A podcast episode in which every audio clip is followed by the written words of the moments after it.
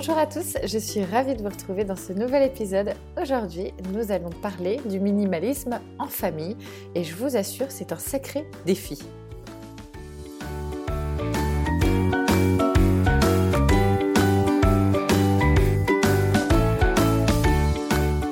Bienvenue sur le podcast Zéro déchet mais pas que. Je suis Carole, la créatrice de ce podcast et votre hôte. Dans mon quotidien, je vous accompagne à prendre soin de vous pour que votre bien-être protège la planète. De formation en esthétique cosmétique, j'ai travaillé dans le domaine de la vente. Rien à voir. La vie a fait qu'il me fallait trouver du sens à ce que j'entreprenais au quotidien. Si vous aimez ce podcast, n'hésitez pas à vous abonner, à laisser un commentaire et le top du top à mettre 5 étoiles sur la plateforme d'Apple Podcast. Le partage me tient beaucoup à cœur, alors je compte sur vous pour diffuser autour de vous et sur les réseaux sociaux. Vous me retrouverez également sur le blog www.thefamilycocotte.org. Je vous embarque en voyage avec moi. Belle écoute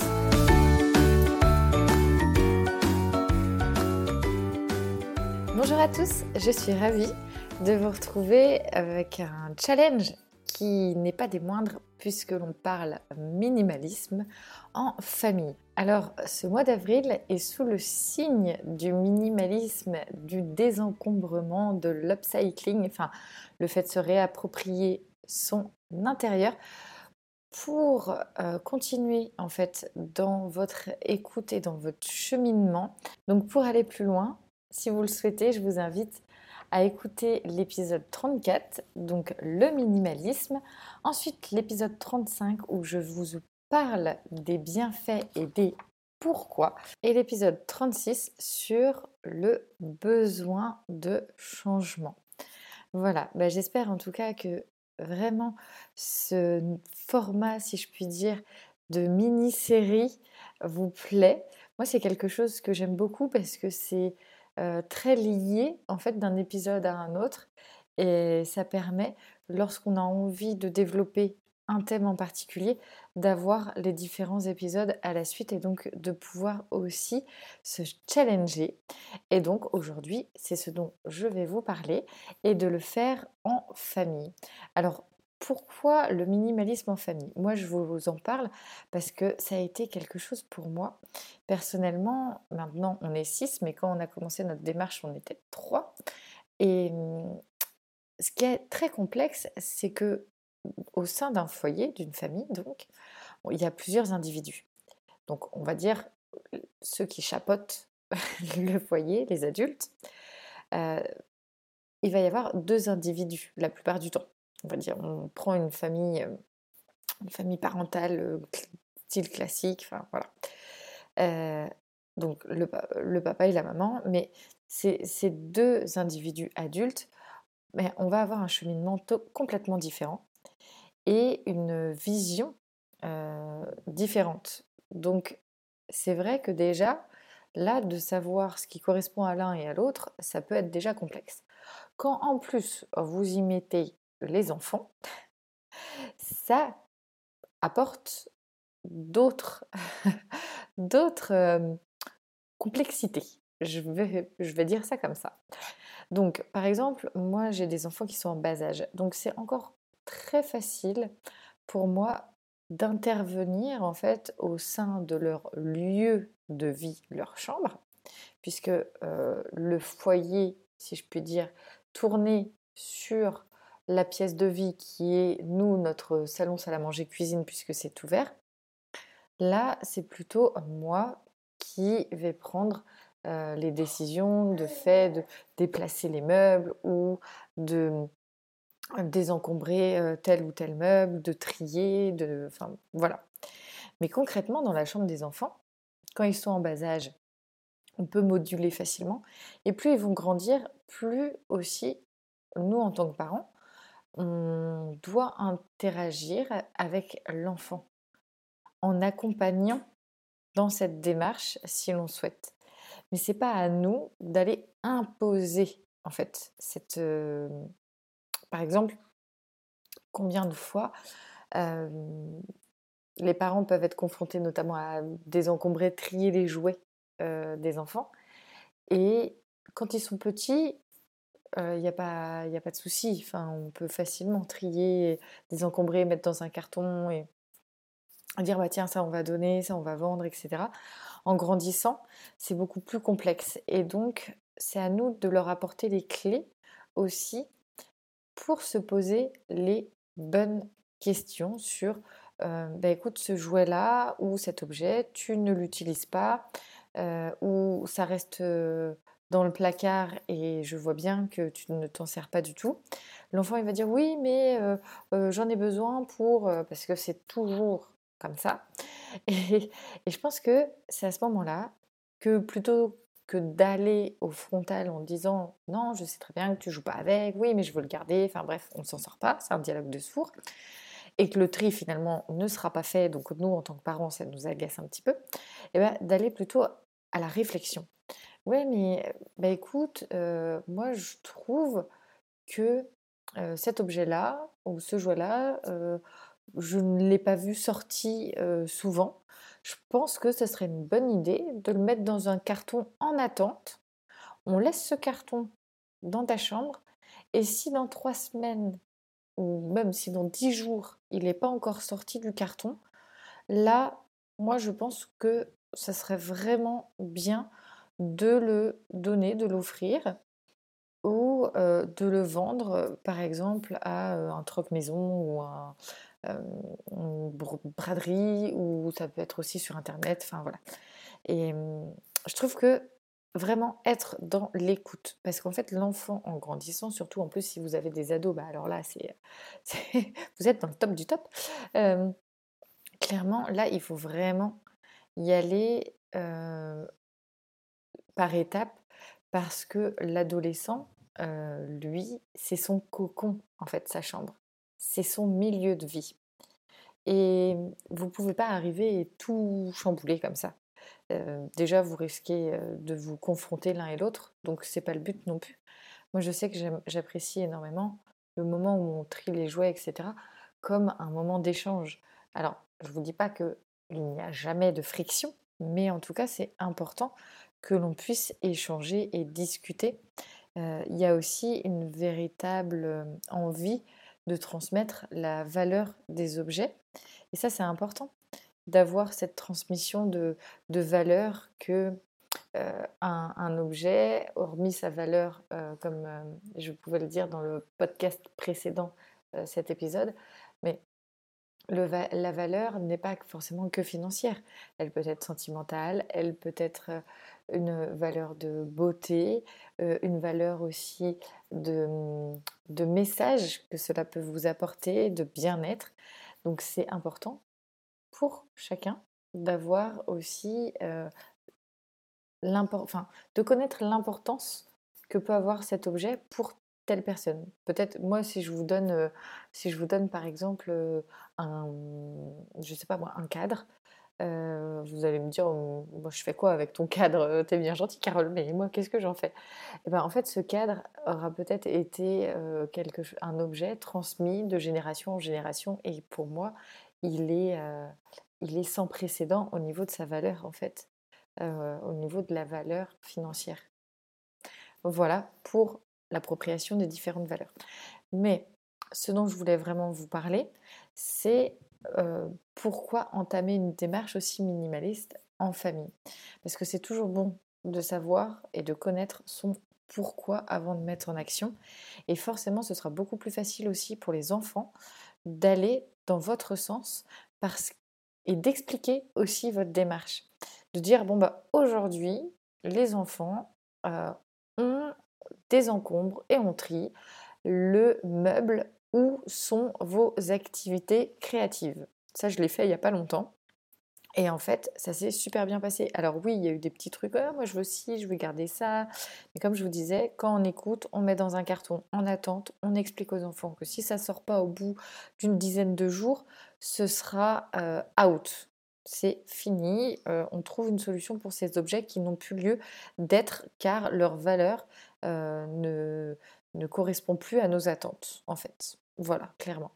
Alors déjà, dans le minimalisme, ce qui est génial, et aussi le pourquoi du minimalisme et pourquoi je continue à signer encore et toujours euh, en tant que maman, c'est le fait de d'être moins stressée. Clairement, euh, de pas avoir à ranger partout tout le temps. Alors, autre astuce aussi, petit aparté.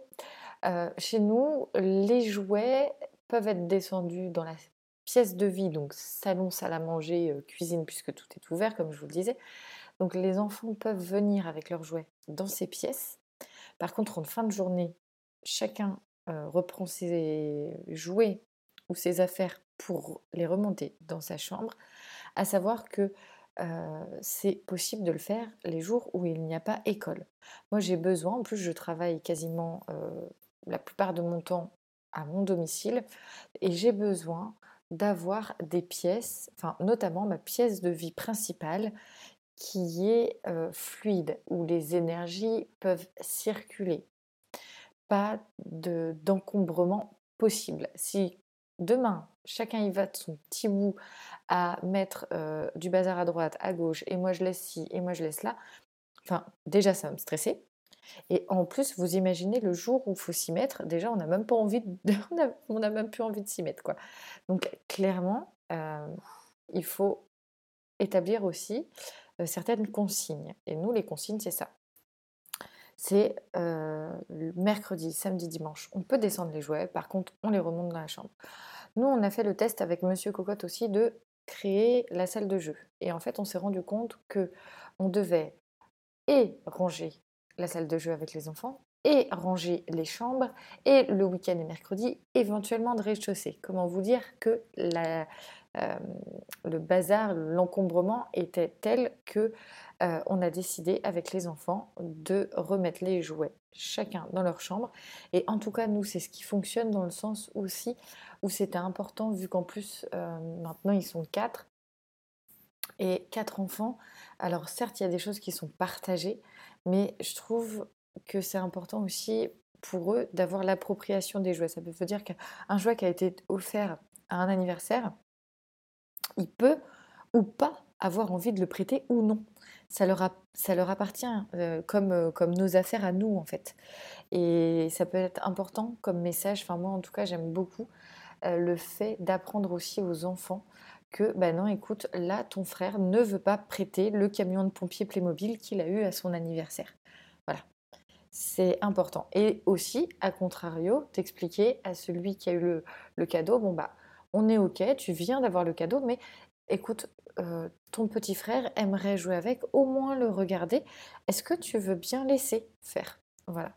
Donc, et là, on en vient au deuxième point dont je voulais euh, parler avec vous, c'est l'autonomie. Parce qu'en fait, en mettant ces consignes et en expliquant aux enfants qu'ils ont leur bulle, leur cocon, donc qui est leur chambre, avec leurs affaires, donc ils ont l'appropriation de leurs affaires, et eh ben, qu'ils sont aussi maîtres de leur... Euh, penser dans le sens où leur, leur, autonomie les amener à se dire bon bah ok moi si je veux jouer avec ma sœur ben, je vais inviter ma sœur à jouer avec moi. Par contre il va falloir que je lui prête aussi, aussi mes jouets.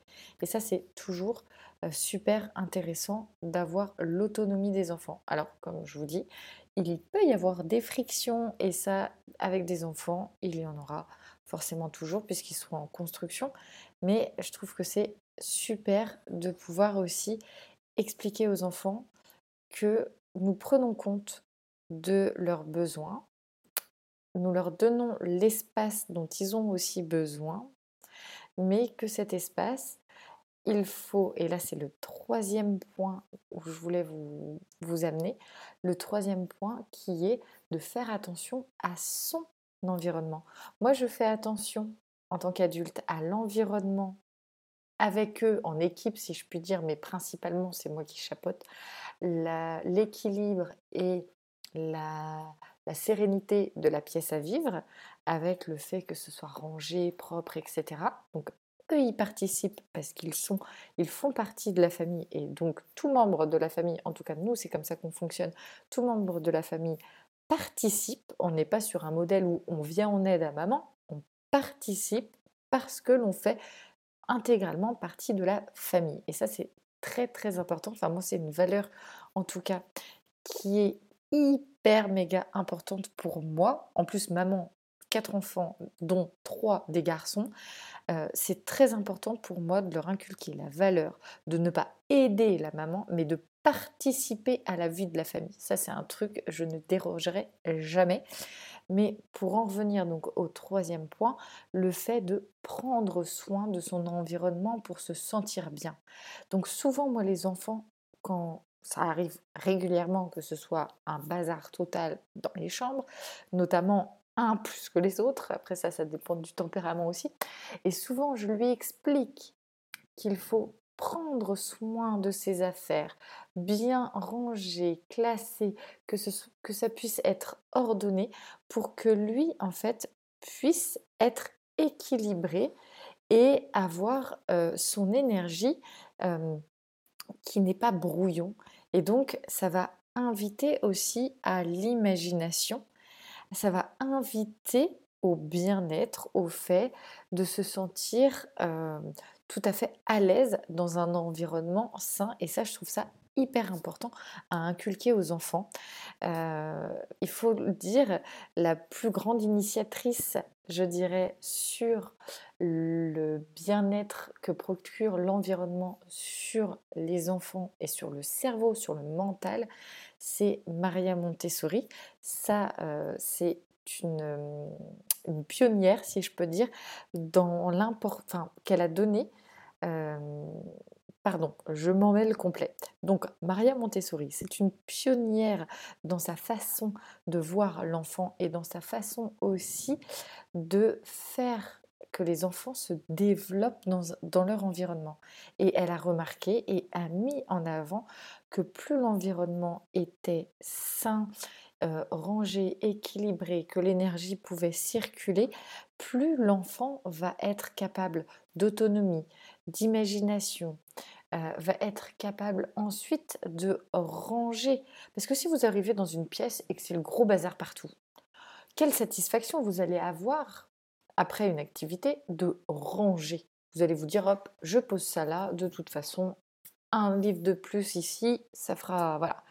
Tandis que lorsque c'est clair, que c'est posé, l'enfant, lui, il va peut-être poser le livre, mais si en tant qu'adulte, vous arrivez, vous lui dites, ben, écoute, non, le livre, il était rangé dans la bibliothèque, puis tu sais, là, si on le laisse là, il risque peut-être d'être abîmé, ou en tout cas, ce n'est pas sa place. Donc, inviter l'enfant ensuite à euh, mettre les endroits au bon endroit, tout simplement. Et bien sûr, là, je vous ai parlé véritablement du tri, du rangement à faire euh, en famille. Mais ce qui est hyper important et ce qui est euh, super gratifiant quand on entame une démarche minimaliste, c'est aussi que nous ne passons pas beaucoup, beaucoup, beaucoup, beaucoup de temps à ranger. Moi, je sais que une journée par semaine, le mercredi, le ménage est fait dans les chambres. Les enfants savent très bien que le mercredi, les chambres doivent être rangées. Ça, c'est une consigne que l'on a pour nous. Le reste du temps, bon, je passe de temps en temps euh, voir s'il y a des choses qui seraient fragiles ou qui traînent par terre. Et là, je réexplique aux enfants, bah non, ça, ça peut pas être par terre. Mais sinon, après, je les laisse jouer en totale liberté, tout en ayant cette consigne du euh, un jour semaine, euh, on, remet les choses, on remet les pendules à l'heure, comme non mais enfin voilà, on remet les choses à plat, ce qui me permet euh, le week-end d'avoir du temps de qualité en famille et je ne passe pas mon week-end à ranger les affaires des uns et des autres. Voilà mes astuces pour vraiment trouver votre minimalisme en famille. Et en tout cas, j'espère que ces astuces vont pouvoir vous aider. Et c'est valable pour des petits enfants comme des plus grands enfants. Toujours ouvrir le dialogue, vous voyez.